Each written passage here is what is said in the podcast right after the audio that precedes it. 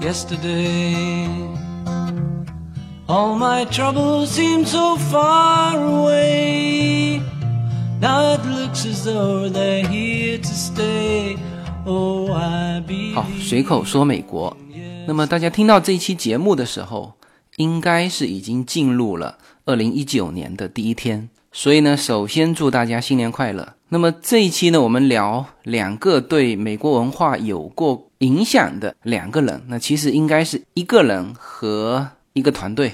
那么当然，这个披头士大家很熟悉，就是这个 The Beatles。国内是不是也叫成甲壳虫乐队呀？反正甲壳虫乐队和披头士啊是一个乐队。那么刚才大家听到的这首歌啊，也是 The Beatles 里面比较呃出名的。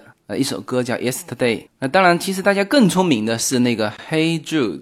那么另外一个，这个前面这位叫做草间弥生，可能不是做艺术的人就不太熟悉了。所以呢，我待会儿会先讲这个草间弥生。那么把草间弥生和 The Beatles 摆在一起，呃，没有其他的意思哈，因为他们的领域是不同的。呃，一个是绘画啊，一个是音乐。啊，这是这两个艺术类别是不同的，但是呢，这不同的类别，但相同的是，这二位啊对美国文化的影响啊，以及呢今天聊到的这二位啊，呃，我暂时都说二位哈，那反正大家知道，就披头士是一个乐队啊，是四个人。这二位呢，虽然艺术类别不同啊，但是对美国文化的影响是相同的。同时呢，还相同的是什么？他们本身都不是美国人。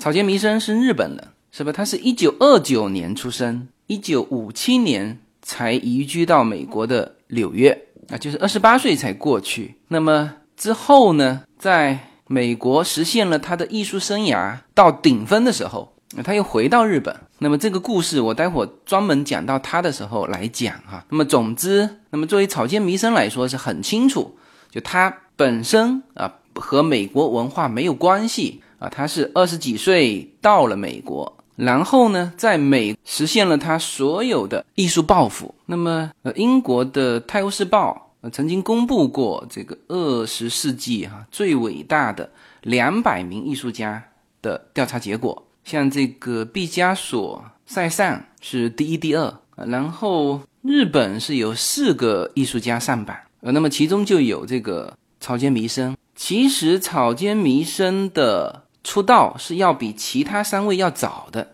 呃，那么在这两百个艺术家里面，那么中国艺术家是没有入选，那么所以草间弥生就因为大家对他不熟悉，所以先要点一点啊，这是一个就现代艺术领域极其伟大的一个人物。啊，他现在还健在人世哈，他从日本来，然后在美国放发光芒啊，实现抱负之后又回到日本。啊，这个是。草间弥生，呃，那么披头士大家可能很熟悉了哈，但是有些人可能以为他们就是美国本土的乐队，那实际上他们是英国的乐队。披头士的这个，呃，应该说灵魂人物之一，约翰列侬，也可以说是最主要的灵魂人物了。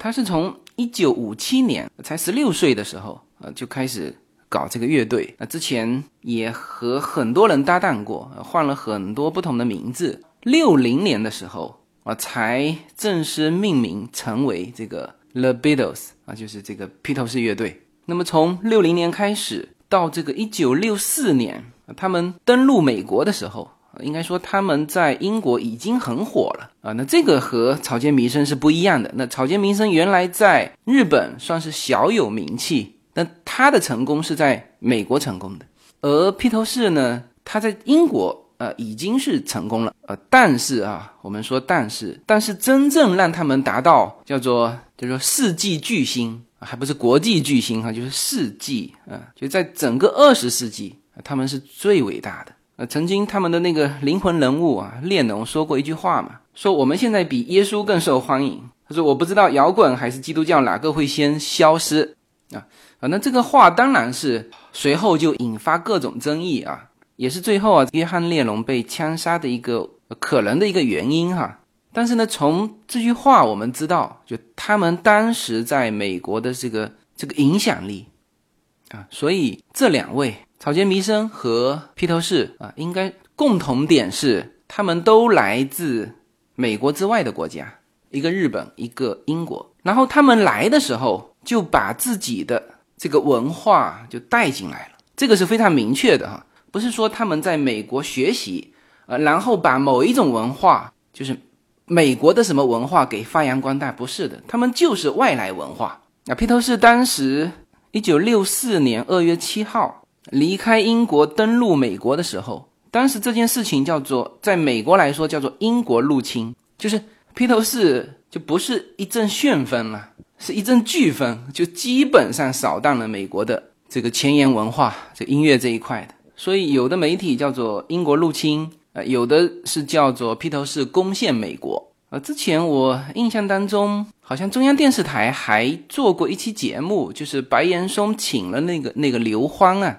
应该是在二零一四年的时候，专门做了一期节目，就是叫做《披头士攻陷美国五十周年》啊，这个就很清楚了，就是外来的文化入侵美国，然后呢，然后就变成美国文化了。所以我们现在听这个披头士啊，说披头士的这个音乐啊，大家都比较认可的，就说哦，这就是就代表了美国那一代人，是吧？披头士从。六四年到美国，到这个七零年乐队解散，就是这四年时间，就不仅是叫做美国的主流音乐，就他们的影响力是覆盖了全世界。而中国的很多音乐人，可能啊，就是最先了解美国文化的，就是从这几个叫做世纪巨星开始了解起。那么草间弥生呢，也是一样，他二十八岁来美国，来到这个。纽约，那么就开始创作他的画作。所以他在此之前，他本身是带着这个文化来的。然后呢，他在美国完成了他的艺术生涯的高峰啊，被誉为这个波尔卡原点女王。这些都是带着文化进到美国，然后这个美国社会呢，就是很高兴的去接纳他们。然后我们今天回头看，说这个这个波普文化的发展。那草间弥生是把自己的，这是唯一一个日本人写进西方波普艺术史的。那么这是这二者的共同点。那么作为标题啊，我把它摆在一起，呃，可能更直接的触发点是我这次是在同一天啊，在拉斯维加斯的时候，上午看了这个草间弥生的艺术展，然后晚上是看了披头士的这个音乐秀。就属于刚刚感受过，所以呢，就借这期节目来聊一聊草间弥生和这个披头士。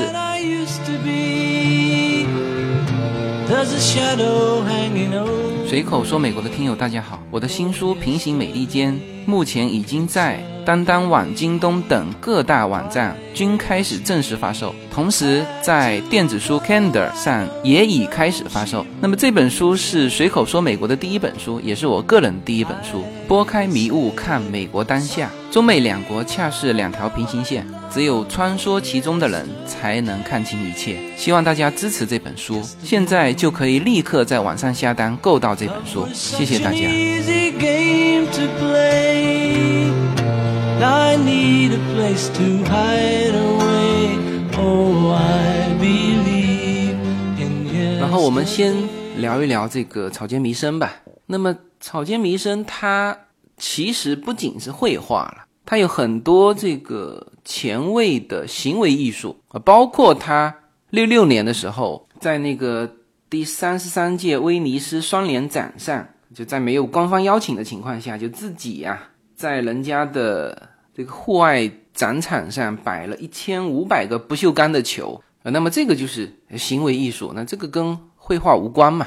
那么还有就是更极端的，就他搞了一些很前卫的，就六几年的时候，在美国那个时代，那个就是一个极极端叛逆的时代，就是什么前卫都能够接纳的年代，就他还能把这个前卫搞出争议，就说明他有多前卫啊！比如说在什么裸体上画圆圈啊，然后自己。啊，也是裸体啊，身上画上圆圈，然后躺在啊一些圆圈的背景上面啊，就是就当时而言也比较争议，所以当时别人就说他是这个精神病艺术家，然后他自己呢呃又承认了，说他从十岁开始就出现各种精神疾病，所以很多人都说他很会炒作。那我们现在也不好去评论说他到底是呃用这个事情去炒作呢，因为就艺术家嘛，这个你像梵高啊，也是把他描绘成这种呃精神病患者，那可能可能也的确是有哈。那像草间弥生，他就七七年的时候。返回日本的时候是住进了精神病院的啊，但是呢，还天天看报纸，还很注意自己的新闻啊。然后呢，坚持创作，在精神病院里面创作，就是就正式哈，一点都不耽误。但是呢，就对外又是以一个精神病患者啊，甚至住进精神病院的这种状态出现，所以被乐捧嘛。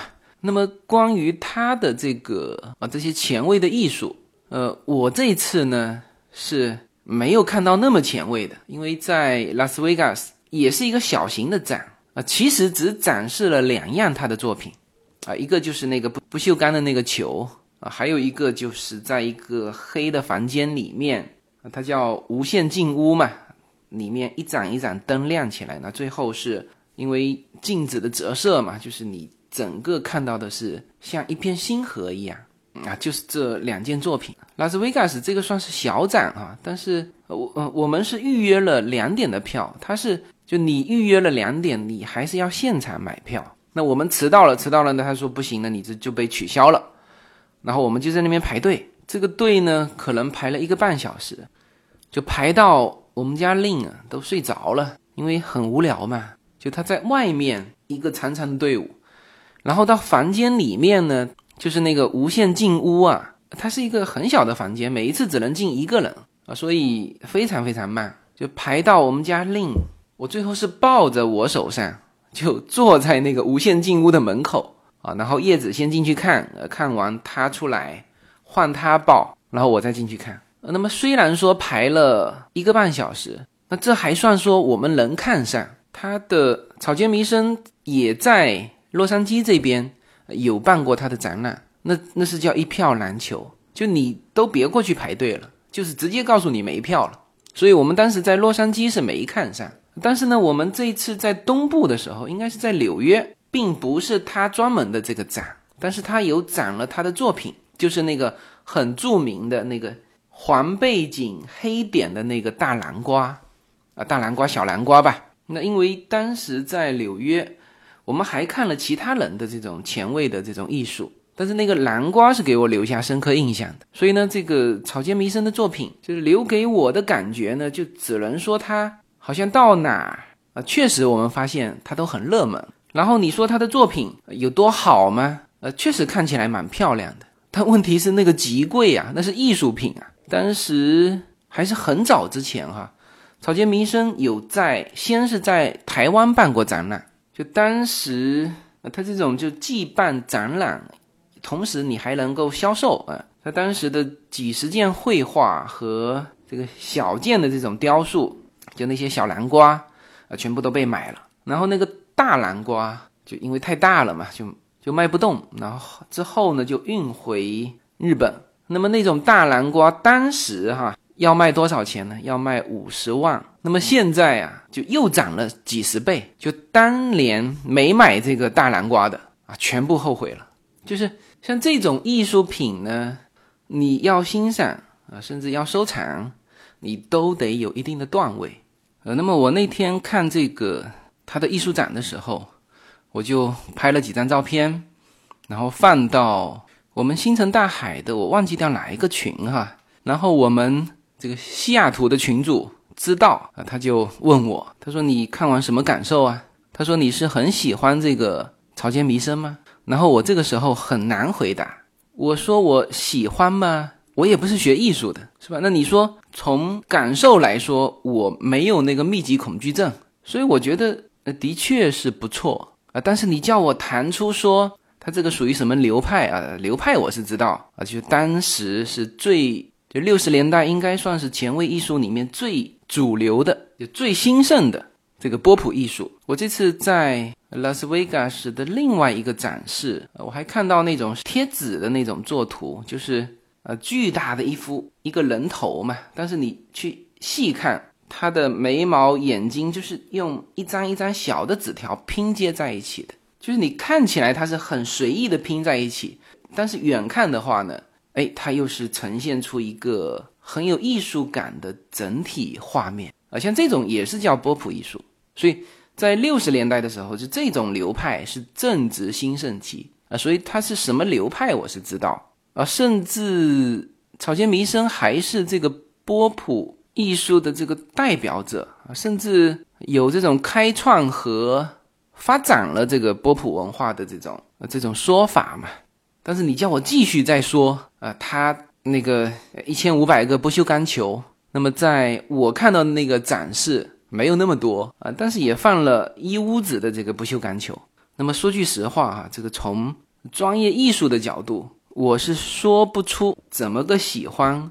呃更说不出怎么个不喜欢，所以呢，当时我就在微信里面哈回了一句话，叫做“其实我很想说一个段子来表达我的一个感受嘛”，然后这个群里面的人就很感兴趣嘛，都在那边等着听我的段子。那我想了一想，这个段子啊，还是说到这期节目里面来啊，其实就是拿这种前卫艺术吐吐槽吧。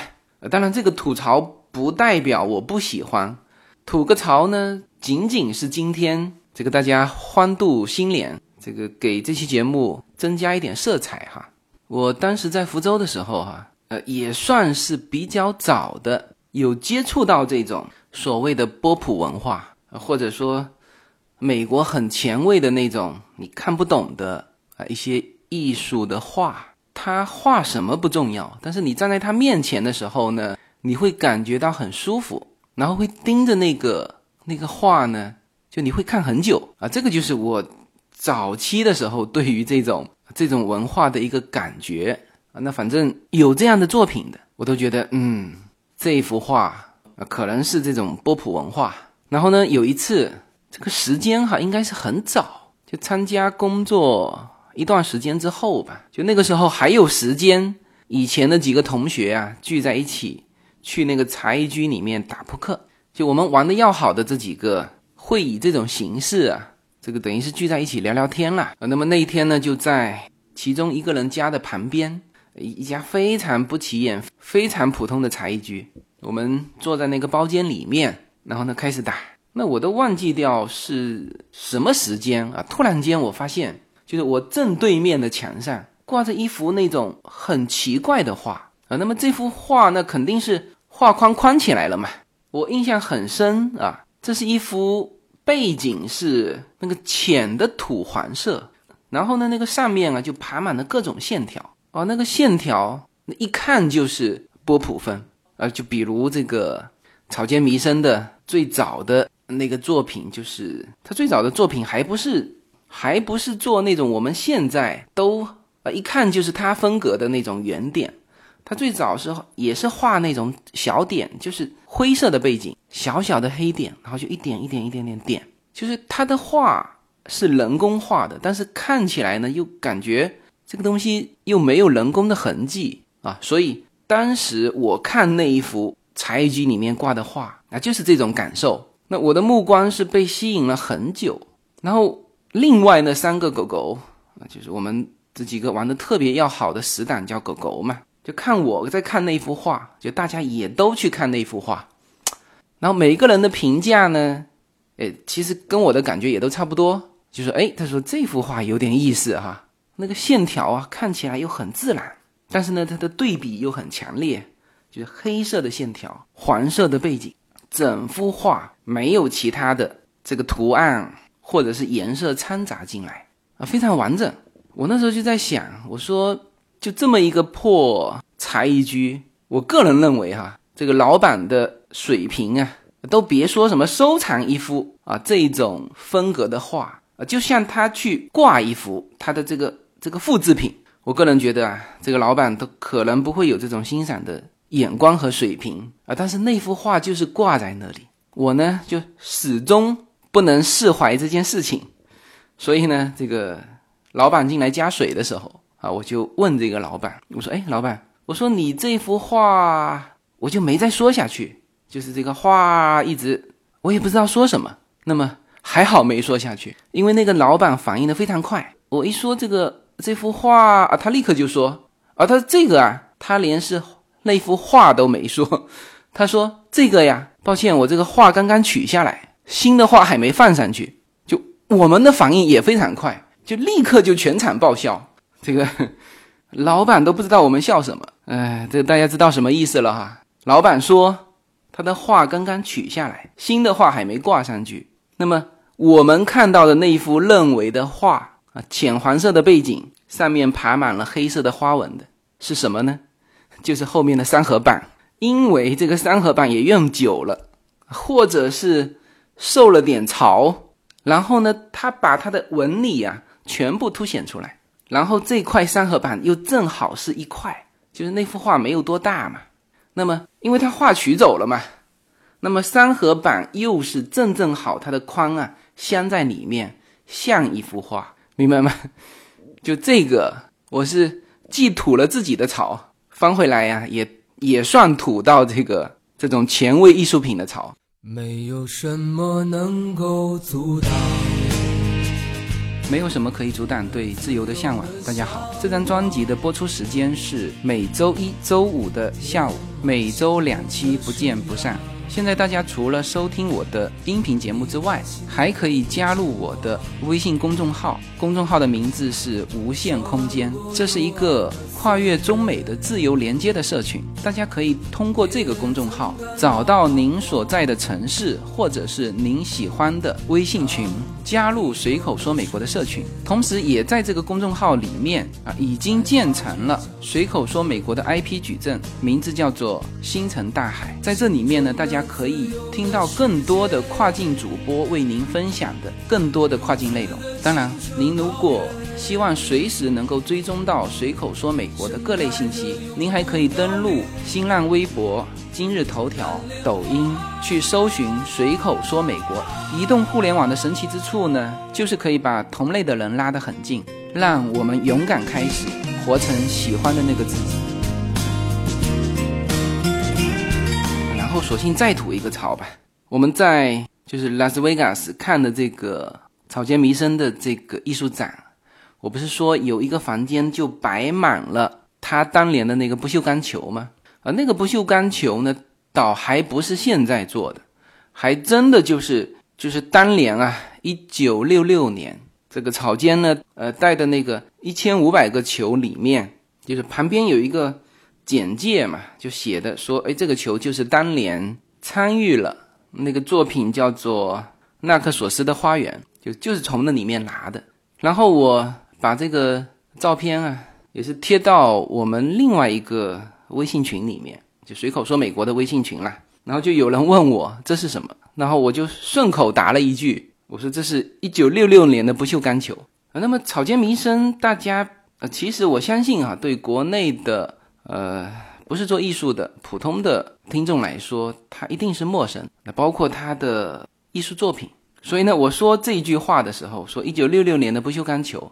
大家也不明白是怎么回事嘛，因为因为我不是经常还收这个收那个的，嗯人家也是礼貌性的，不知道应该怎么回的回了一句，他说：“哎，那看起来还蛮新的。”那么这个就是我们对于二十世纪六七十年代波普艺术最高分的时候啊，这种代表人物草间弥生最高分的这个作品啊《拉克索斯的花园》的交流。是吧？我跟别人说这是一九六六年的不锈钢球，别人答复现在看起来还蛮新的。呃，像这种东西呢，我其实看完那一个房间的不锈钢球，它当然摆的有摆出一些艺术造型，但是呢，呃，我也是转身向这个叶子吐槽，我说这个不就是我们中国的那个原材料仓库吗？这个原材料还没有按照还没有按照规定堆放。那么关于这种前卫艺术啊，草间弥生啊，对于他们的吐槽是一直以来都有，就不是说我今天在吐槽，就他们所代表的，就本身就是以一种反主流的态度出现的。就那个年代叫做嬉皮士横行的年代，那个年代跟我待会聊到的这个披头士的年代正好是吻合的。那么国内有一个评论家叫做。陆龙。那么他是把草间弥生和那个小野洋子是并列的，作为那个年代的，就是艺术领域最闪耀的女明星。那么小野洋子又恰恰是披头士的这个灵魂人物约翰列侬的老婆，而且应该是唯一一任老婆啊，就是当时列侬还还没有那么有名气的时候，这两个人就结婚了嘛。然后列侬在在八零年。在纽约被刺杀的时候，他老婆就在他身边，所以呢，这一批人是同一批人，呃，同一时代的。而草间弥生他的一些作品、一些做法本身也是被艺术领域吐槽的，就在那个时候，就其实一直吐槽到现在了。那当然，现在不大一样的就是，首先，哎，这位草间婆婆啊，老了，是吧？不可能像年轻的时候。在什么搞裸体艺术了，是吧？从七几年回到日本啊，住在精神病院，一直到了这个九三年吧，他他又复出，就是再复出的时候，他已经变得那个年龄啊，也不再能够去做那么前卫的事情。然后他的作品，我刚才不是说了吗？他虽然说是住在精神病院里面啊，给自己累积这种累积这种故事啊。但实际上，他不停的是在创作的啊。然后到了他面对公众的时候，就是复出九几年面对公众的时候啊，已经俨然是一个大师的形象出现了。然后后面这个就可能我们国内的这个听友啊比较熟悉的，如果有听过他的名字哈，就是其实是跟 LV 联系在一起的。那 LV 大家知道了，是是国际知名的奢侈品牌嘛。LV 包大家都知道，没有人不知道。那么 LV 包就用他的这个画作啊，或者说就以他的作品为主题啊，进行啊一系列的这个产品设计啊。那么这个时候他在面对公众的时候就稳了很多。但是在一九五七年啊，一直到一九七三年他回日本的这一段时间，十几年的时间，他必须是以一种。就是嬉皮士的风格啊，主流是什么我就反对什么，然后去闯出一个名堂嘛。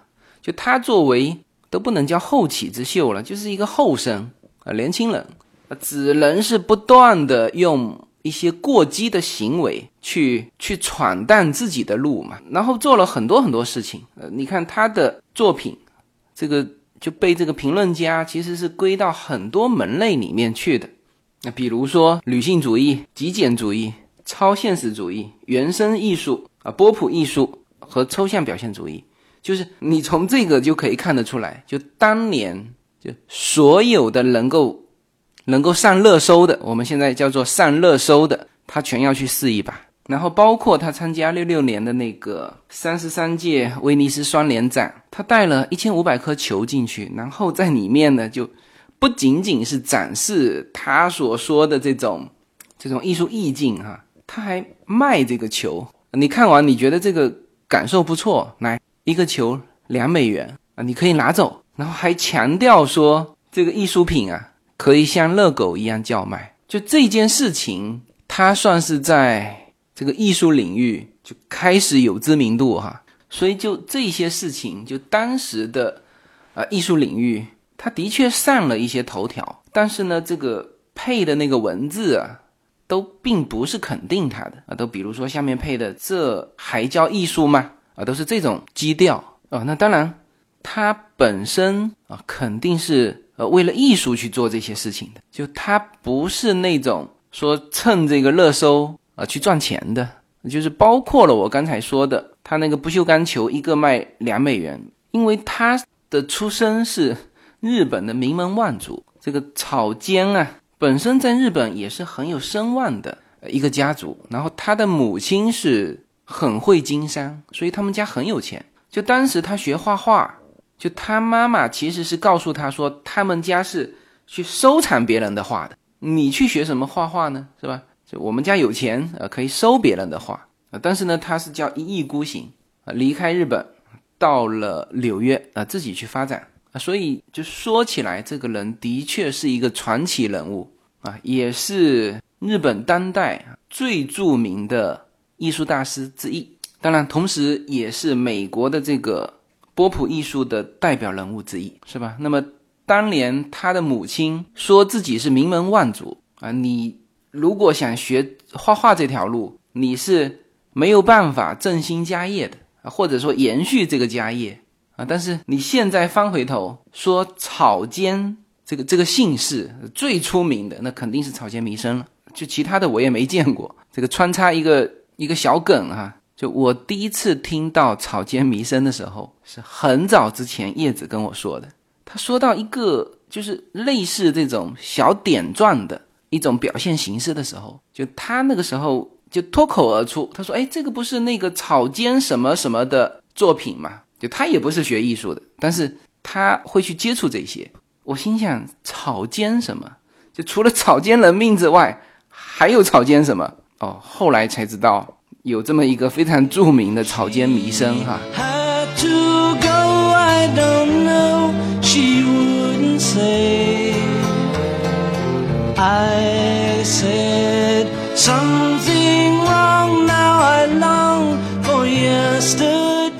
好，那么这个新年第一期哈，本来想这个草间弥生和披头士就一起来聊。但是呢，这个时间不够了。那么这一期呢，就先聊这个草间弥生。呃，如果日文读起来叫亚优伊 cosama，这个艺术界的叫波点太后，因为老了嘛，现在应该是八十多岁了，反正还健在。LV 用它的那个主题做了，大家看到 LV 包上如果是红黑色的点，那那个就是草间弥生的主题的 LV 包。然后大家如果在呃一些。美国的一些地方，或者是艺术展厅啊，看到那种彩色的大大小小的这种圆点，那基本上你也应该要知道啊，这个是草间弥生最有就最具代表的这个波点，就这一类的作品，那基本上这个标签啊后面就都被这个草间弥生给占领了。OK，那么这个是从我看的这个草间弥生的艺术展啊延伸出来给大家介绍这个草间弥生。虽然他是日本人啊，但是他现在的这个作品，他所代表的这个文化，就是叫波普文化，是美国文化之一，好吧？那么这一期就先到这里啊。那么下一期呢，我就沿着这个会聊到披头士乐队啊，以及我在拉斯维加斯看的这个披头士乐队的这个音乐秀，好吧？那么最后再次感谢大家支持我的新书《平行美利坚》。那么这本新书现在是第一批预售的，大概是四千多本吧，呃，几乎全部到货了哈，就是到了消费者手中了。呃，那么也欢迎大家在阅读之后呢，给我私信一些读后感啊，你可以呃通过我的微博啊或者我的公众号，那如果有我个人微信的，你就那直接呃聊一聊这个读后感，也给我的新书提一些建议。呃，那么这本书。就第一版的第一次印刷一万册已已经全部发货发完了，就是这个线上销售就已经不够了。那么，所以出版社印了第二版的。那么，第二版的主要就是放到线下书店去。非常感谢大家支持我的新书，也希望大家在二零一九年呃继续支持我的这个节目。那么，支持最好的方式就是向身边的人推广。然后，如果收到新书的朋友，如果方便的话，可以点评一两句话，然后帮我发一个朋友圈，好吧？那么最后再次祝愿大家二零一九年万事顺心，活成喜欢的那个自己。好，谢谢大家。